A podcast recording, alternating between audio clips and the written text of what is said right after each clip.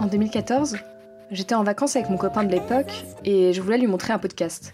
Du coup, je sors mon portable, j'ouvre l'application podcast, je clique sur la barre de recherche, mais là apparaît ma dernière recherche constituée d'un mot de quatre lettres sexe.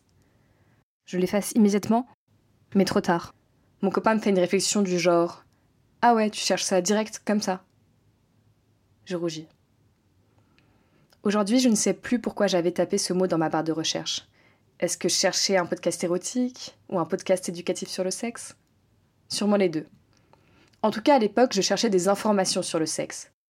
Je ne me retrouvais ni dans le porno, ni dans les scènes de cul de la plupart des films. L'un trop brutal, l'autre trop doux, les deux trop faux. Parfois, je tombais sur une scène de film ou de série ou un extrait de livre ou d'une BD dans lesquels je me reconnaissais ou encore où des filles parlaient librement de leurs envies, de leurs questionnements, de leurs pratiques. Et ça faisait tellement du bien. Moi, pendant longtemps, je ne parlais pas de sexe. J'avais peur de paraître sale. En fait, je me sentais vraiment dans un entre-deux. D'un côté, j'ai l'impression de faire partie d'une génération où la liberté sexuelle est acquise, voire même où il y a une injonction à être actif sexuellement, et d'un autre côté, je n'avais eu aucune éducation sexuelle. Et pourtant, les quelques fois où j'avais eu des discussions sur le sexe avec des proches, J'en avais appris mais énormément sur moi, rien qu'en comparant nos fonctionnements respectifs. Donc ce podcast que je cherchais en 2014, où je pourrais entendre des personnes parler sincèrement et simplement de sexe, j'ai décidé de le produire en menant ma propre petite enquête sexuelle. Ainsi, à chaque épisode, j'interrogerai des filles et des garçons pour qu'ils nous racontent leur expérience. Et maintenant, le tout premier épisode qui sera donc sur les zones érogènes, Des zones érogènes. Le sexe. le clitoris, clitoris, Clitoris. le clito, Gland. d'eau. hanche, L'anus. les doigts, les fesses, les joues, Le. Les Les oreilles. le clitoris, Cou, le oreilles,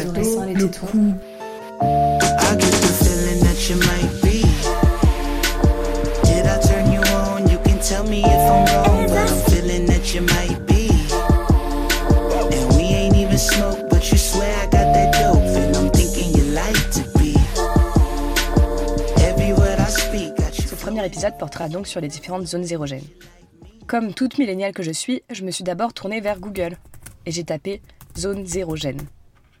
Les trois premiers résultats ne concernaient que les zones érogènes de la femme. Quant au quatrième résultat, c'était Wikipédia, qu'en passant je vous conseille. J'ai cliqué. La page était illustrée par un schéma d'une femme et d'un homme nus. De nombreuses flèches étaient pointées sur leurs corps respectifs. Sauf que pour la femme, ces flèches indiquaient diverses zones allant de la tête jusqu'aux pieds, alors que pour l'homme, l'ensemble des flèches formait un cercle concentrique pointant vers une seule et unique zone, ses parties génitales. L'image était légendée ainsi. Il existe de nombreux mythes concernant les zones érogènes. J'ai donc décidé de confronter ce mythe à la réalité, et je suis partie avec mon micro interroger 10 personnes, 5 filles, 5 garçons. Sur les 10 personnes que j'ai interrogées, plusieurs m'ont spontanément partagé leur approche générale à leurs zones érogènes. Pourquoi ils pensaient que certaines zones étaient particulièrement érogènes alors que d'autres non? Quelles étaient les différences entre leurs zones érogènes? Et comment ils ressentaient ce plaisir? Tout mon corps peut être assez érogène si on me touche du bout des doigts. Mes zones érogènes, c'était pas forcément les mêmes euh, en fonction des filles. Je dirais qu'en gros, il y a un plaisir qui pousse à l'orgasme où je ressens vraiment un plaisir particulier, mais qui est pas du tout comparable à tous les autres plaisirs que je peux avoir avec les zones érogènes, qui du coup vont plus se ressembler en fait. Mais qui sont du coup pas le même plaisir quoi. Qui sont plus euh, pour moi de l'excitation que du plaisir physique en fait. Moi j'aime beaucoup les mains, je suis très, euh, très excité par les mains en général, qui est un peu le premier truc que je regarde et qui me fait kiffer quoi. Rien que le fait déjà d'être caressé, le fait d'être touché, c'est déjà un truc que je vais kiffer de base, mais c'est plutôt parce que je sais que c'est la main de la personne qui me touche quoi. Ben moi, ça a pas mal changé, tu vois, même depuis le début et tout. Tu vois, je pense qu'en fait, les zones érogènes en dehors de toute la partie génitale, je pense que ça va aussi avec ce que t'aimes bien chez toi. Tu vois, par exemple, si jamais t'es à l'aise avec certaines parties de ton corps, c'est des zones que tu seras beaucoup plus à l'aise d'être excité à l'idée qu'on les touche, qu'on les regarde ou qu'on les complimente et tout ça. Le sexe, c'est plus que juste un plaisir physique, c'est un moment de symbiose avec une personne, euh, je veux dire que ce soit dans une relation de couple ou quelqu'un qu'on vient de rencontrer, c'est quand même différent de tout, enfin ça ressemble à rien de ce qu'on fait d'autre dans la vie de tous les jours, quoi. Si jamais je pense que t'es pas euh, émotionnellement, euh, physiquement, spirituellement disponible à vivre ce moment-là, bah moi c'est vraiment euh, pas possible quoi. Et à ce moment-là, bah, qu'importe ce qu'on physiquement on peut me faire, ça me procurera pas de plaisir parce qu'en fait, juste je suis pas disposée à recevoir en fait ce plaisir parce que j'y pense pas et j'en ai pas envie. Genre moi j'ai tendance à plus trouver euh, en fait excitant les zones qui sont genre inaccessibles aux autres gens qui sont pas la personne avec qui t'as choisi de partager un moment intime quoi. Ces zones un peu cachées et tout ça. J'aime bien. Moi, je sais que j'ai mes petites zones, ma petite bulle d'intimité, où quand je suis rentrée dans cette bulle, c'est parce que j'ai accepté et qu'on est assez proches. Je trouve que c'est une zone d'intimité en temps normal, et ça devient du coup une zone érogène quand on est dans l'acte.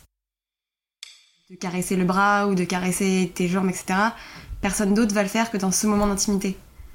Donc ça peut déjà être stimulant d'avoir juste une caresse, à, entre guillemets, n'importe quoi sur mon corps, dès lors où c'est dans une sphère un peu personnelle, où c'est fait par quelqu'un, où j'en attends quelque chose et où je sais que ça va mener à quelque chose de plus intime, etc. À peu près tout peut être zone érogène dès lors où c'est fait par quelqu'un avec qui je suis bien, etc. Où je sais que je vais pas avoir de coup d'un soir parce que je sais que ça n'apportera rien et que ça ne pourra jamais être aussi cool que si a quelqu'un qui me sent bien. Euh, mes zones érogènes, euh, j'ai un corps qui est très érogène en général. Euh, je pense qu'au niveau des papouilles, surtout en début d'acte, à peu près tout mon corps est érogène.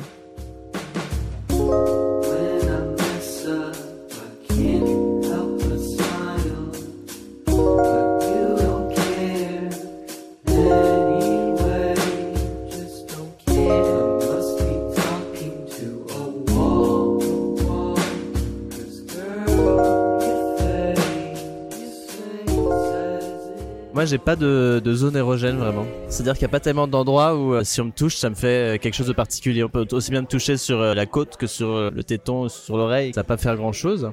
Si quelqu'un me masturbe, ça me fait rien. J'ai jamais joué comme ça. Toutes les zones que je voyais être érogènes chez d'autres gens, bah chez moi, elles l'étaient pas particulièrement, quoi. Enfin, j'aime bien qu'on me caresse de manière globale, mais il n'y a pas un endroit où je suis là euh, à gémir, quoi. Si je gémis, c'est uniquement parce que euh, je trouve ça sexy, quoi. C'est juste un peu dans le jeu. que J'ai mis, mais c'est pas parce qu'on m'a touché à un endroit particulier. C'est du, c'est du, fake un peu. Mais ça m'excite de gémir en même temps. Moi, ce qui m'excite particulièrement, c'est pas les endroits où va me toucher, c'est juste de regarder une personne que je trouve très belle, quoi. Qui à mes yeux à peu près parfaite. Pas juste savoir dans la rue. Faut savoir que cette personne, elle a décidé de coucher avec moi parce que moi, elle me trouve sexy, quoi. Et après, bah, elle a pas besoin de faire grand chose en soi. Enfin, si, me caresser, me montrer qu'elle me trouve sexy. Mais euh, je sais pas, si elle me lâcher tes tons, euh, pff, si elle me touche les oreilles, euh, pas grand chose. même si on me suce, ça me fait à peu près rien. J'arrive pas euh, du tout à coucher avec des gens que je trouve pas bien foutus ou je sais que c'est peut-être pas. enfin, moi, ça, ça absolument pas, quoi. Parce qu'ils pourront vraiment tout faire sur mon corps, ça me fera pas d'effet. Donc, euh, la seule chose qui peut me faire de l'effet, c'est qu'il soit bien, bien comme j'imagine. C'est l'image, vraiment. C'est pour ça que c'est important pour moi qu'il y ait de la lumière aussi. L'acte sexuel, il m'excite, mais il va pas me faire particulièrement du bien. Par contre, bah, le fait de faire des mouvements de va-et-vient, bah, physiquement, euh, ça déclenche une éjaculation qui déclenche du plaisir. Moi, souvent, les zones érogènes, en fait, j'ai pas des sensations directement au niveau de la zone, mais je sens quelque chose un peu, je dirais, en bas de mon dos, de part et d'autre de mon dos. Et donc, c'est quelque chose de très euh, fort. Quand je prends de la drogue, c'est vraiment très très fort. Les sensations sont vraiment démultipliées. Par exemple, quand je fume, ça me fait peur même parfois tellement c'est fort quoi. Enfin, ça prend vraiment une profondeur. Et euh, il y a d'autres drogues avec lesquelles euh, l'acte sexuel est du coup plus intéressant, mais je pense que c'est plus l'acte dans sa globalité plutôt que les sensations sur les zones érogènes.